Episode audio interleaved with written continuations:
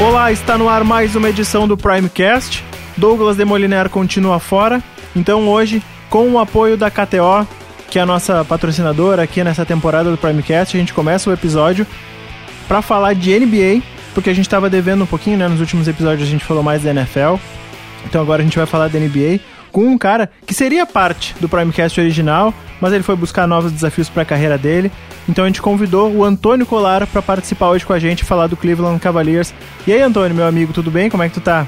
Fala, Wendel, tudo bem? Cara, é, não consegui aí ser parte do projeto, mas muito feliz com o teu convite. Sabe que eu sou um fã do Primecast, tô sempre na audiência de vocês. E qualquer oportunidade que a gente tem aí para sentar um pouquinho, falar de NBA, falar de esportes americanos, é sempre um papo bom, é sempre uma coisa legal. Então, estamos sempre aí uh, fazendo o Primecast acontecer e muito feliz por vocês. Queria até aproveitar aqui essa oportunidade para dar parabéns tanto para ti quanto para o Demoliner, que agora não não está participando, mas o projeto está muito legal e está com a cara de vocês. Valeu, obrigadão, cara.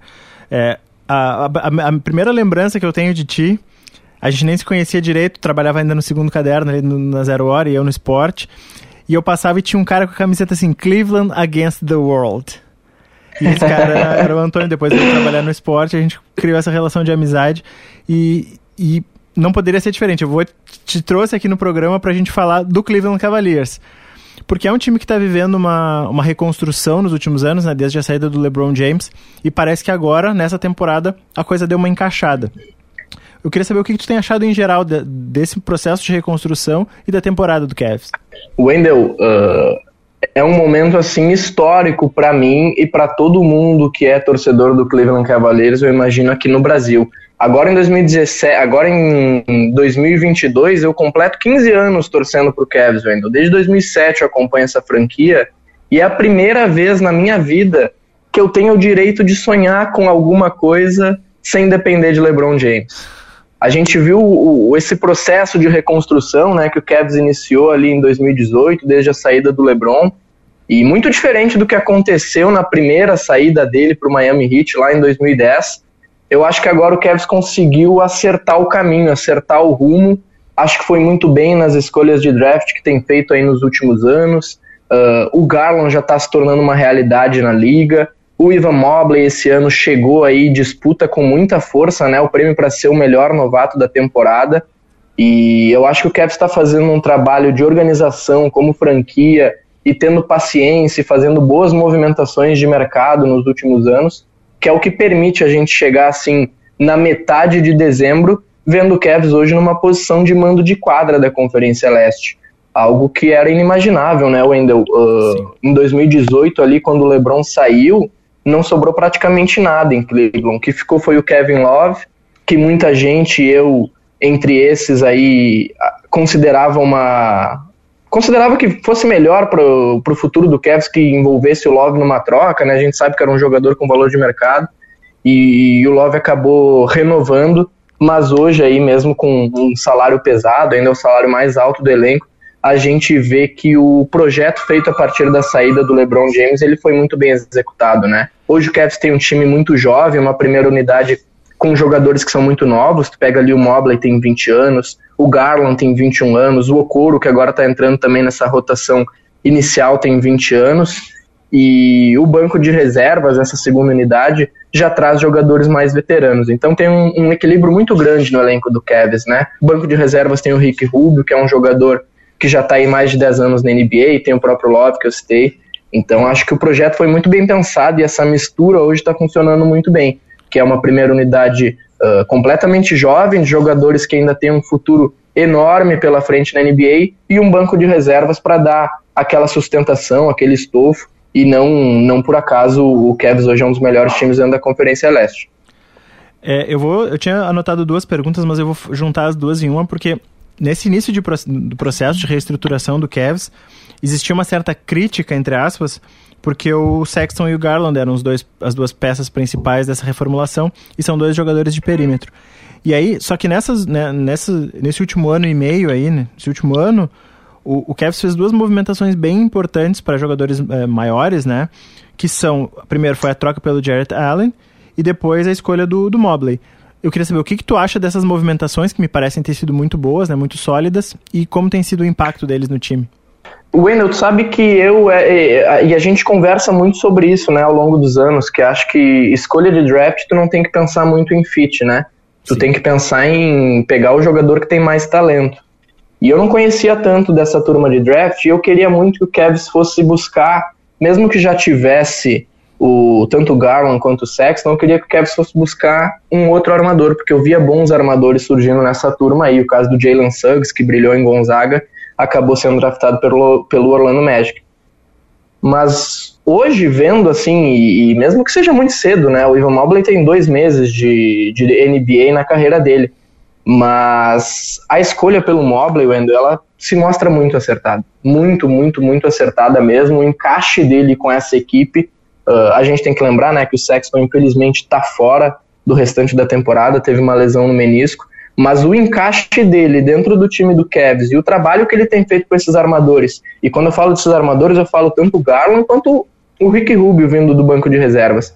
Esse encaixe deu muito certo, e o Ivan Mobley, né, a gente nos últimos anos se acostumou a ver muitos jogadores de garrafão surgindo na NBA apontados como uma espécie de Anthony Davis. E eu acho que pela primeira vez a gente tem um cara chegando na liga que realmente pode se tornar um jogador do calibre do, do tamanho do Anthony Davis, que é o Ivan Mobley. Então o Cavs, ah, a partir da saída do LeBron, começou a estruturar seu time pelos armadores com o Sexton e o Garland, e depois disso começou a focar no garrafão. O Jarrett Allen, Wendell, não sei se tu vai concordar comigo, mas hoje ele é um candidatíssimo a levar o troféu de jogador que mais evoluiu na temporada. Sim. E eu já gostava muito dele no é um... Nets, né? Foi, foi Ex estranho o Nets deixar de, ter, ter envolvido ele na troca. E, e, e, do jeito que a, que a, troca foi, e com vários times envolvidos, foi mais estranho ainda ter, ele ter parado no Cavs. E acabou sendo uma troca de valor muito bom pro Cavs, né? Sim, o Cavs abriu mão de pouquíssima coisa e já garantiu imediatamente uma extensão contratual, que é fundamental, né? Porque o Cavs também não podia entrar na negociação para ter o Jarrett Allen, quem sabe uh, só pela temporada passada, por essa temporada. O Cavs já garantiu, ele já tem contrato em Cleveland até 2026 e a gente está falando, eu citei aqui o Garland, citei aqui o Okoro, citei o Sexton, mas ainda o Jarrett Allen é um cara de 23 anos. Sim. Ele está muito no início da carreira dele. E ele chega na NBA, né, se destaca na NBA por ser um defensor muito sólido, um cara que protege muito bem o aro. Mas nessa temporada é muito nítido, é muito claro o salto de produção ofensiva dele, né? Ele tá com uma temporada aí que é praticamente todas as noites ele consegue um duplo-duplo. É um jogador que hoje tem 17 pontos e 11 rebotes de média. E o encaixe dele com o Mobley, eu até falei, falo disso com amigos, já coloquei nas minhas redes sociais. Eu acho que não é loucura a gente imaginar que em pouquíssimo tempo, dois, talvez três anos, o Cavs tenha com essa dupla Ivan Mobley e Jarrett Allen a melhor dupla de garrafão da NBA. Ah, é bem provável. Porque os dois são, os dois são excelentes defensores, os dois estão em constante evolução no seu jogo ofensivo e são muito novos. Então eu não sei qual é o teto, não sei qual é o limite para essa dupla. A evolução do Mobley ela é muito nítida jogo a jogo. Hein? E o Jarrett Allen, o que ele, o salto que ele deu nessa temporada, eu acho que a gente vai chegar ali em abril, no final da temporada regular, com ele como um dos mais cotados para levar o, o prêmio de MIP para casa.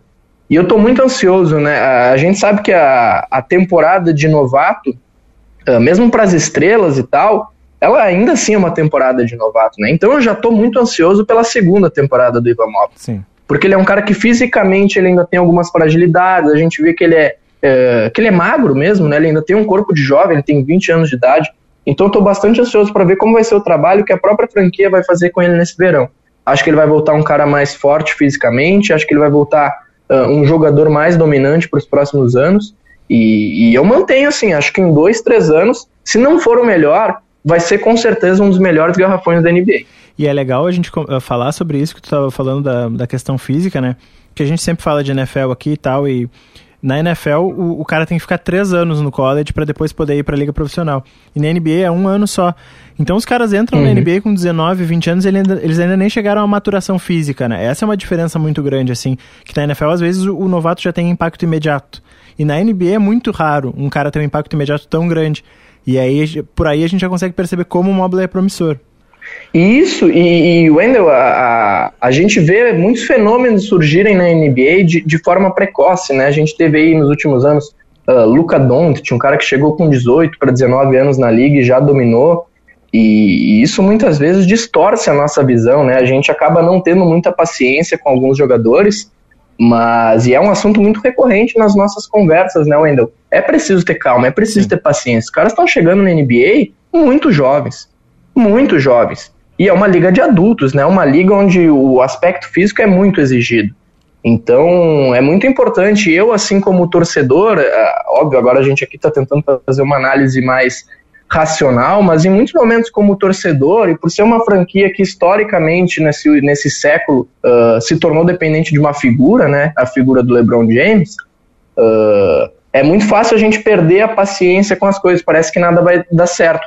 Mas é fundamental que se tenha paciência com esses jovens. E, e eu falo isso até pro futuro do Cavs, porque para mim essa temporada tá sendo uma surpresa, velho. Sim. Já, fa já faz alguns anos que a gente projeta que o Cavs vai ter, uh, em algum momento, ia dar algum salto, porque a gente via que o trabalho estava sendo feito, e aí alguns nomes até passaram ali e, e não se firmaram. É o caso do Kevin Porter Jr., que hoje está em Houston. Uh, o próprio Sexton, a gente não sabe como vai ser o futuro dele na franquia, ele não renovou, não estendeu seu contrato de novato e ano que vem ele já não tem contrato garantido. Mas a gente já sabia que em algum momento o Cavs daria esse salto de qualidade. Só que ainda é um time muito jovem, então a gente tem que tomar cuidado, né, Wendel? Até para daqui a pouco não aumentar muito expectativa, as expectativas em cima desse time e se tornar uma frustração, se tornar uma decepção. Aproveitando o gancho que tu falou do Sexton aí, ele tem ficado, ele ficou de fora dos últimos jogos, mas eu queria saber é, como lidar com essa sobreposição entre ele e o Garland, né? Essa é uma, uma discussão que já vem no Cavs há um tempo, é, mas esse ano, por causa da questão contratual do Sexton, ela se acentuou um pouco. Antes a gente achava que talvez o Cavs fosse trocar o, o Garland, agora já tem uma perspectiva de talvez ser forçado a trocar o Sexton. É, tu acha que é, possível troca, que troque, acabe trocando o Sexton ou vai manter os dois? Qual é a tua projeção para isso? Eu acho que o Cavs vai ter de abrir mão do, do Sexton, viu. A gente já viu até alguns relatos aí, The Athletic, Sports Illustrated também já trouxe, de que o Sexton tem até alguns problemas de relacionamento. Né? Eu sou muito fã do jogo do Sexton, um cara que liderou a franquia ano passado em pontos, com média de quase 25 pontos por noite, Uh, toda vez que eu vejo alguma declaração, alguma história a respeito dele também, ele parece ser um jogador bastante focado, uh, de que no verão americano ele para e reassiste todos os seus jogos para ver onde ele pode evoluir, o que, que ele errou, o que, que ele pode melhorar. Mas tem também esse lado que a gente não tem muito contato, né? Que é o lado ali do dia a dia na franquia. E já surgiram alguns relatos de que ele teria problema com a organização, de que ele teria problema com alguns companheiros. E é uma pena, né? Eu citei aqui há pouco o Kevin Porter Jr., que é um jogador que o Cavs não pôde manter uh, muito mais por conta das questões extra-quadra do que por conta do basquete apresentado por ele. E infelizmente até coincidiu com essa lesão que tirou o Sexton da temporada, mas eu acho que ele não vai ter futuro em Cleveland, né, ainda, porque a gente tá vendo o time muito bem na temporada sem ele. Sim. Então, não queria usar a palavra necessidade, mas qual é o, o, impacto que vai ter o Sexton voltando, sabe? Porque ele vai precisar de minutagem, ele vai precisar da bola na mão dele, e o Garland deu conta do recado, né? Inegavelmente. Eu citei aqui já o Jarrett Allen como um dos candidatos a jogador que mais evoluiu, mas o Garland também tá nessa corrida, é um cara que tá com média aí de quase 20 pontos e 10 assistências por noite. Ele é o responsável, um jogador de 21 anos de idade, ele é responsável por comandar o ataque do time que hoje tem a quarta melhor campanha na Conferência Leste. Então, o, o, eu acho que nessa corrida aí, digamos assim, entre Sexton e Garland, o Garland tomou muito à frente nessa temporada. Mesmo que os números dele, em termos de pontuação, sejam mais discretos do que o do, o do Sexton no ano passado, mas eu acho que ele rende mais para o coletivo, eu acho que ele faz o time jogar mais e isso vai contar muito para que ele seja o escolhido, digamos assim, pela franquia na hora de se livrar de um dos seus armadores. É, tem a questão contratual também, né? Como tu falou, que, que pesa bastante para isso. É, em relação aos jogadores mais veteranos, eu queria falar contigo sobre o Kevin Love.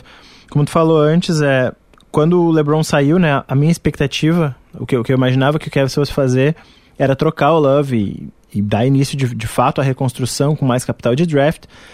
Mas a, a opção do Cavs foi por dar um contrato longo e grande para o Kevin Love para que, ele que ele fosse naquele momento o centro da reconstrução. Não deu exatamente muito certo, porque o Kevin Love nunca mais jogou é, naquele nível do Minnesota, né? Antes de, de ir para o Cavs, que ele era de fato um líder do time. Uh, nos últimos tempos se falou muito em troca, mas o contrato dele passou a ser um impeditivo. O que, que tu achas que o Cavs que o Cavs pode e deve fazer com o Kevin Love? Quando eu fui muito contrário à renovação do Love naquele momento, porque era, era nítido, né, de que o time, a partir da saída do LeBron, já tinha perdido o Kyrie, e aí em 2018 ali mesmo montou um time que era só para temporada, né, nenhum jogador praticamente tinha contrato garantido. Então eu fui muito contra a renovação do Kevin Love, porque achava que ele sozinho não ia dar conta de conduzir um time a algo importante. Então achava que um veterano com valor de mercado como ele deveria ser trocado. E de fato, o Kevin Love nunca conseguiu né, ser essa figura de destaque do Cavs, tanto que o Cavs nunca mais nem uh, brigou por vaga aos playoffs. E o Love também sofreu com muitos problemas, né, Wendell, de lesão. Ah, a primeira temporada dele após a saída do LeBron é uma temporada que ele joga 22 jogos. Ano passado também o Love jogou 25 jogos. E aí agora, para minha surpresa, é, é, óbvio que a gente uh, falar que tá feliz e que é legal tu ter um, um reserva ganhando 31 milhões na NBA é esquisito, mas um time como o Cavs, que é um time que não tem força de mercado para buscar grandes contratações, eu acho que o papel que o Kevin Love está exercendo especificamente esse ano, funcionando como um líder, vindo do banco de reservas, um cara que tem experiência em playoffs, um cara que já foi All-Star, um cara que é campeão da NBA, eu acho que ele está sendo fundamental para o desenvolvimento dessa equipe. Eu acho que ele, mais do que como uma figura técnica, e está jogando bem tecnicamente, partida ontem contra o Miami Heat, ele liderou o time em pontos, por exemplo, uma vitória importantíssima, que valia a posição na conferência. Eu acho que ele está fazendo desde a temporada, desde a saída do LeBron James, eu acho que Kevin Love está fazendo sua melhor temporada no Kevin. E vindo do banco de reserva, que é algo que ele nunca lidou na carreira. E eu falei aqui dos problemas de relacionamento do Sexton, né? Uh, teve momentos na temporada passada que o Kevin Love parecia muito insatisfeito em Cleveland. Tem vídeo dele ali pedindo a bola numa jogada pro Sexton, ele começa a bater, bater, é, bater palma, pedindo a bola, pedindo a bola, a bola não chega, quando a bola chega ele tira a bola longe. Brabo. Então, aí fazendo aqui até associações, né? Parece que muitos dos problemas de relacionamento do próprio Kevin Love dentro do elenco do Cavs eram com Sexton que era o cara que tinha mais responsabilidade de levar a bola até o ano passado. E o Kevin Love hoje parece mais tranquilo, ele é um cara que fala muito abertamente, né? Ele trata sobre questões de, uh, de saúde mental, ele fala sobre questões uh, de elenco. Então, até estava vendo uma entrevista dele para o Channing Frye, que é outro jogador que foi campeão com o Kevin em 2016, e ele falava sobre essa nova fase dele, sobre esse bom momento. Então, ele parece estar tranquilo em Cleveland, parece estar satisfeito. E é um cara que tinha condições, né, Wendel, de ocupar um lugar, mesmo que fosse também vindo do banco de reservas, por algum candidato a título, por algum contender. E ele está fazendo parte dessa reconstrução, uh, assumiu, abraçou o papel de líder, um cara que é querido na franquia, é querido na cidade, já foi campeão pelo Cavs. Então, por incrível que pareça, Kevin Love, aos 33 anos, ganhando 31 milhões por temporada para vir do banco de reservas, hoje é peça fundamental no, no esquema de jogo e na organização do Cavs como franquia. É, a última pergunta que eu queria te fazer é um, é um, é um debate um pouco mais amplo, assim. É, porque a gente tem exemplos recentes na NBA de times que começaram esse processo de reconstrução, ou enfim, de montagem do elenco, e pareciam times bons, promissores, por serem jovens e por ter talento, e não conseguiram dar aquele passo adiante, né? O, a, o ir do bom para o ótimo. Acho que o melhor exemplo disso é o Portland, né? Que, que tinha o Lillard, CJ McCollum, chegou em final de conferência, era sempre, parece que sempre parava na semifinal de conferência, né? Por anos foi assim. E a, até o momento que chegou o atrito e a coisa começou um pouco a piorar, né? Pro lado errado. Os jogadores também ficando mais velhos e tal. O que, que o Cavs pode fazer, ou se é só uma questão de esperar para ver o que vai acontecer e o desenvolvimento desses jogadores, para garantir que o, que o time consiga dar esse salto de bom para ótimo? Wendel, eu acho que são dois pontos. O primeiro ponto é exatamente esse que tu falou, é esperar, né? É um time ainda muito jovem, então eu acho que a gente tem que ter paciência para ver como vai ser esse desenvolvimento do Garland especialmente e do Mobley, que são os dois jogadores mais jovens uh, com um futuro pelo menos promissor assim pela frente. Então acho que a gente tem que esperar para ver qual vai ser o tamanho desses caras na NBA, né? Já comparei aqui o Mobley com o Anthony Davis, por exemplo. Pô, se ele se torna o Anthony Davis em termos de qualidade, não precisa nem se tornar, se ele se aproxima do Anthony Davis em termos de qualidade, já é naturalmente um salto enorme para o Cavs. E o Garland a mesma coisa, se ele continuar nessa evolução, também é um salto enorme. Mas eu ainda vejo uma carência nesse elenco ainda. Acho que é um time que não tem bons alas. Sim. Tem usado até em muitos momentos na temporada um time muito alto, jogando com o, o Mobley e o, e o Jarrett Allen no garrafão e o Laurie Markkinen jogando na posição de número 3. Não gosto, mas o, o Markkinen também é um cara que tem aí contrato com o Cavs até 2025. Então acho que o primeiro ponto é esse, esperar pela evolução das suas jovens estrelas. E o segundo ponto é conseguir um ala que pontue. O Cavs não tem hoje essa figura no elenco.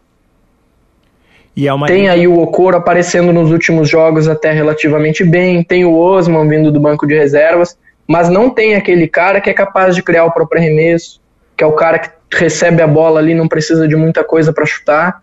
Eu acho que essa é a principal dificuldade em termos de peça do elenco do Cavs. Aí, obviamente, vai esbarrar em dificuldades de mercado. Não é uma franquia atraente. Não é um grande mercado da NBA. Talvez vá ter que pagar muito para um jogador que não valha tanto. A gente vê, por exemplo, aconteceu uma situação parecida em Charlotte, né, Wendell? Que é um time que tem jovens estrelas, tem o Miles Bridges aí também evoluindo muito de um ano para o outro, tem o Lamelo Ball, mas é um time que, por exemplo, para assinar com Gordon Hayward, precisou dar um contrato imenso para ele. Então talvez o Cavs comece já a partir da próxima temporada a fazer essa projeção, aliviar a folha salarial. Kevin Love está sendo muito importante agora, ainda vai ser importante no ano que vem. Mas quando esse time quiser ser um pouco mais competitivo, vai precisar de espaço para colocar um. Às vezes não precisa nem ser uma estrela do nível de um Kevin Durant, de um LeBron James. Esses caras dificilmente o Kevin vai conseguir assinar. Sim. Mas um jogador no nível de um Gordon Hayward. E aí, para isso, tu vai ter que pagar mais do que pagaria um Los Angeles Lakers, que pagaria um Boston Celtics. Porque infelizmente tem uma franquia de Cleveland, de Ohio, e o teu valor de mercado, de disposição é muito menor. É, talvez o Kevin tenha que de repente, usar o próprio Sexton mesmo em alguma troca, né? É, a, a, liga hoje é muito feita por wings, né? Por esses alas que, enfim, podem ser versáteis na defesa no ataque. É, eles dão mais versatilidade, de fato, para o time.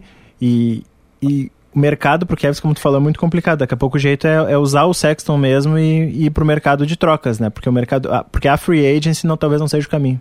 É, a free agency vai ser muito difícil pro Cavs conseguir alguma coisa, por todos esses motivos que eu citei.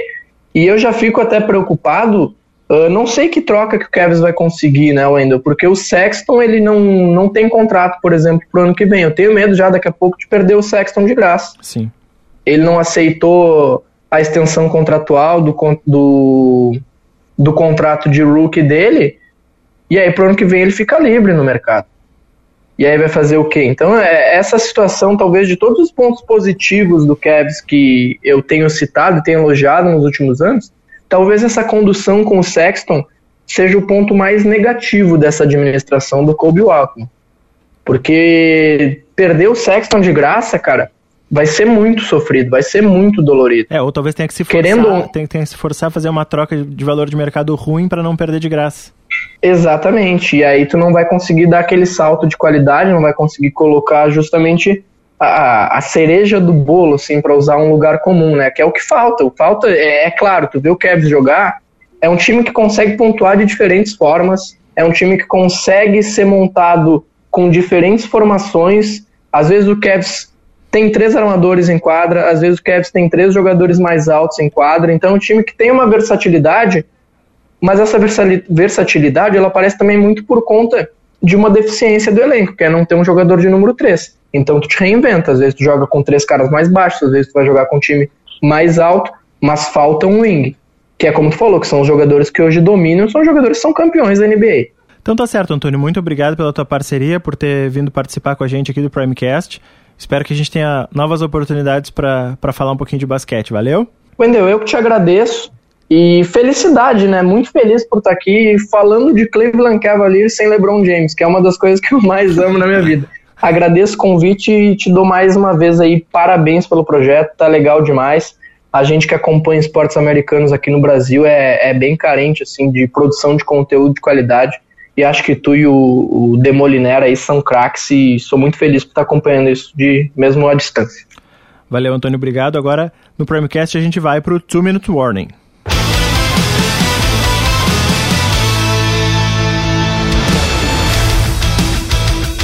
Com o apoio da KTO, nós vamos para o 2 Minute Warning agora. Eu separei para esse 2 Minute Warning as projeções de playoffs. Então, é, quais são as chances que os times têm de ir para pós-temporada? Essas projeções de percentuais aqui eu tirei do site 538, que é uma referência em projeções matemáticas de classificação. E, e aí dá para ter uma ideia de quem pode ir para os playoffs, daqui a pouco pode fazer uma aposta em cima disso, quem tem poucas chances, mas daqui a pouco pega um calendário um pouquinho mais tranquilo e pode é, pode chegar, ou daqui a pouco não está com um recorde tão bom, mas o calendário permite que, que tenha um percentual maior. Então eu vou divisão por divisão aqui da, da NFL. E a gente vai falar um pouquinho de, da chance de cada um. Tá na, na AFC Leste, o Patriots está com 98%, basicamente garantido. É, ainda tem um risco de perder a divisão para o Bills, mas pelo menos como wild card, é, a chance de, de classificação é muito grande. O Bills está com 66%, tem uma chance boa também de entrar como wild card, apesar de ter perdido muitos jogos nas últimas semanas. E aqui o Dolphins tem 10%, mas é um time que tem uh, ido melhor nas últimas semanas, então depois de ter tido um início catastrófico de temporada, pode ir um pouco melhor. E o Jets já está eliminado. Na AFC Norte, que é uma das divisões mais equilibradas da NFL, é, é, o, é a divisão em que o, em que o líder da, da conferência, da divisão, tem menor percentual de chance de classificação para os playoffs. O Ravens está com 74%. É o único time que lidera a divisão e tem menos de 90% de chance de classificação aos playoffs. O Browns, que vem num processo de recuperação, vem logo depois com 40%. O Bengals tem 29% por causa do calendário, né? Tem uns jogos difíceis ainda pela frente. E apesar de ter um recorde bom e de ter feito uma temporada boa, o Joe Burrow vem jogando, vem jogando bem, é, o, o Jamar Chase também é um destaque ainda como, como calor, o Bengals tem só 29%. E o Steelers 10%. É, mais ou menos parelho com o Dolphins, aí a, a, a, chance de título de divisão é pequena, mas ainda uma briga por wild card aí é possível. Na AFC Sul, tem dois times já eliminados, né, Titans e Jaguars, mas dois times com boas chances de classificação. O Titans, 99%, chance altíssima de ganhar a divisão, e o Colts vem logo atrás com 67%. Colts com boas chances de, de pegar o wild card aí na, na Conferência Americana. No Oeste, nós também temos uma situação parecida, com dois times com boas chances de classificação. Chiefs com 95% e Chargers com 86%.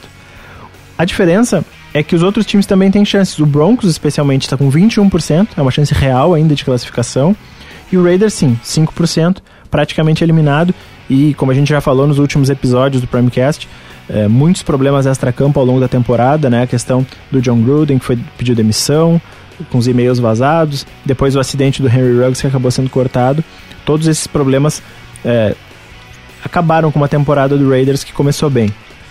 Indo agora para a Conferência Nacional, na, aqui, para mim, tem a, a, grande curiosidade que é a briga pelo, pelo wildcard da Conferência Nacional, porque os campeões de divisão eles já estão bem encaminhados, especialmente no leste, norte e sul, né? No leste, Cowboys com mais de 99% de chance de classificação. No norte, Packers com mais de 99% de chance de classificação. E no sul, Buccaneers com 90, mais de 99%.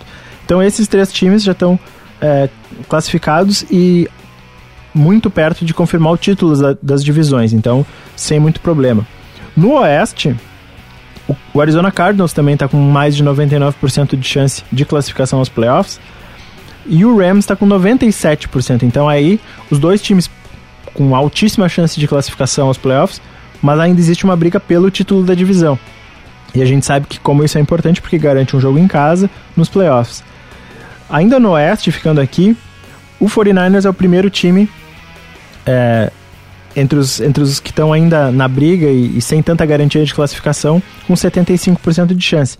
A tendência é que o 49ers fique no sexto lugar, porque vão ser os quatro campeões de divisão, e quem não ganhar aqui entre Cardinals e Rams fica com quinto com a quinta vaga, o 49ers ficaria com a sexta. A sétima vaga é que é a grande questão aí em disputa na Conferência Nacional, porque são vários times com, com chances reais. Pelos cálculos do 538, o que está com mais chances de ficar com o sétimo lugar é o Philadelphia Eagles, com 37%. Isso é curioso porque a gente olhando, né, analisando o desempenho, o Eagles não é um dos melhores times aí da Conferência Nacional, não é um dos sete melhores. É, tem outros times jogando mais, né? Inclusive na própria divisão, Washington Football Team aparece com 27% de chance de classificação. É, e me parece que o Washington vem jogando melhor, apesar de, é, de ser um time que tem, que tem muita. é muito irregular, né? É, não tem um quarterback de grande nível. É, o Taylor Heine, que é um, um, reserva, né? Que foi alçado à titularidade por causa da lesão do Fitzpatrick. Mas é um time que vem numa sequência boa. É, tinha ganho alguns jogos até perdendo essa última semana, então Washington é, me parece estar tá jogando melhor que o Eagles, mas por causa do calendário o Eagles fica com mais, mais chance de classificação. O, o, time que me parece o melhor entre esses que estão disputando, né, que seria o sétimo melhor time da Conferência Nacional, é o Minnesota Vikings, com 29% de, de chance de classificação. O problema do Vikings é o calendário, porque dos quatro jogos aí que o Vikings tem pela frente, pega Rams e Packers.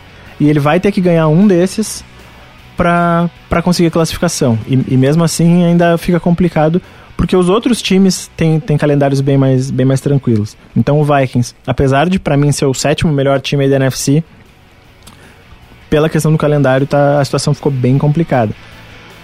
Eh, os outros times aqui completando, tá?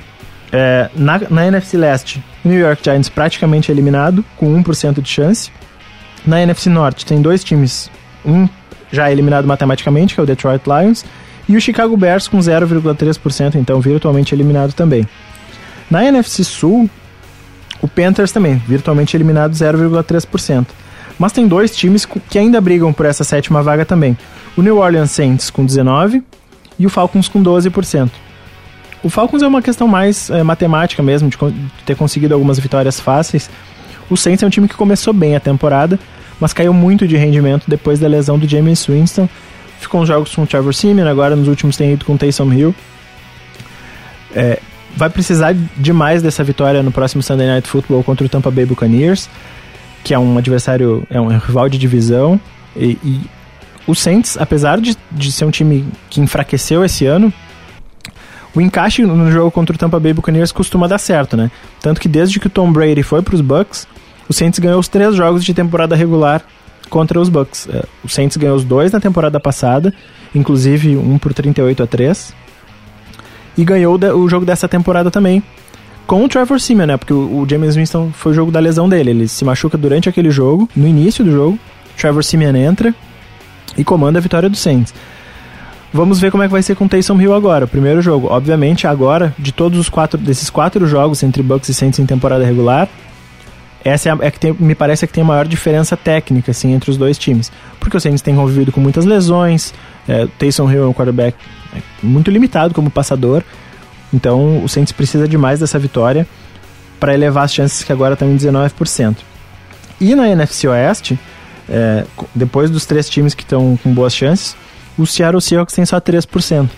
É, e, e é um time que a gente já falou aqui no, no podcast nas últimas semanas, deve passar por uma reformulação para a temporada que vem, porque Russell Wilson já, já tinha reclamado nos anos anteriores, uh, e especialmente nessa última intertemporada, da gestão do elenco, né, de não, não investir tanto quanto poderia para dar um time legal na volta do Russell Wilson.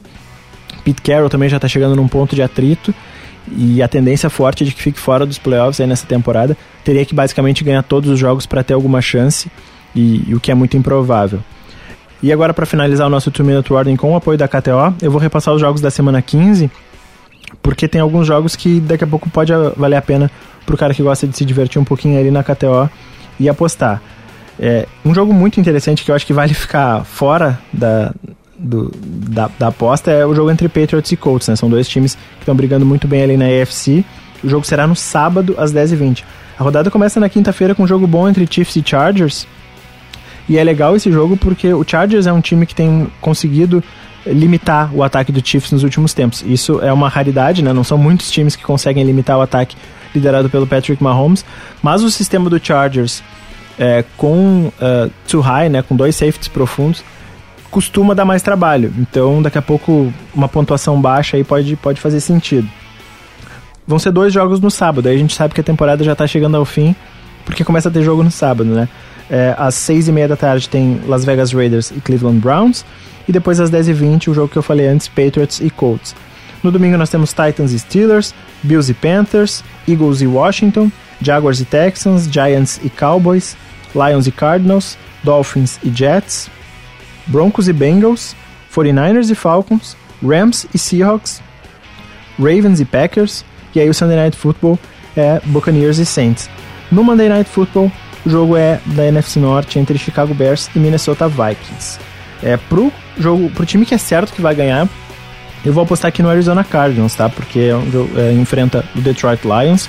O Cardinals precisa dessa vitória depois de ter perdido pro, pro Rams agora no Monday Night Football. E a briga pelo primeiro lugar da NFC tá muito parelha ali com Packers e Bucks, né? Os, os três times 10 e 3. O Cardinals tem a desvantagem nos critérios de desempate, então é muito é essencial que vença esse jogo contra o Lions. Primeiro porque o Lions é o pior time da temporada, mas também porque é um time da NFC. E os, os confrontos na divisão né, são o primeiro critério de desempate. O time que eu aposto certo que vai perder também no domingo é o New York Giants. Daniel Jones machucado ainda, provavelmente o Mike Lennon vai jogar. E a defesa do Dallas Cowboys tem sido sensacional esse ano. Então eu vou apostar aí no, que o Cowboys vence esse jogo. New York Giants talvez passe por uma reformulação para alegria do nosso amigo Douglas Demoliner, que vai voltar em breve aí pro Primecast. Queria agradecer o Antônio pela participação aí no, no primeiro bloco do nosso podcast. Agradecer a KTO pelo apoio nessa temporada e ao Douglas Weber pela parte técnica, por subir o nosso podcast aí para todas as plataformas de áudio. E semana que vem a gente está de volta para falar muito mais de esportes americanos, de NFL, NBA e tudo que a gente traz aqui para o nosso fã de esportes americanos em GZH e no Spotify, tá certo? Muito obrigado e até a semana que vem, pessoal.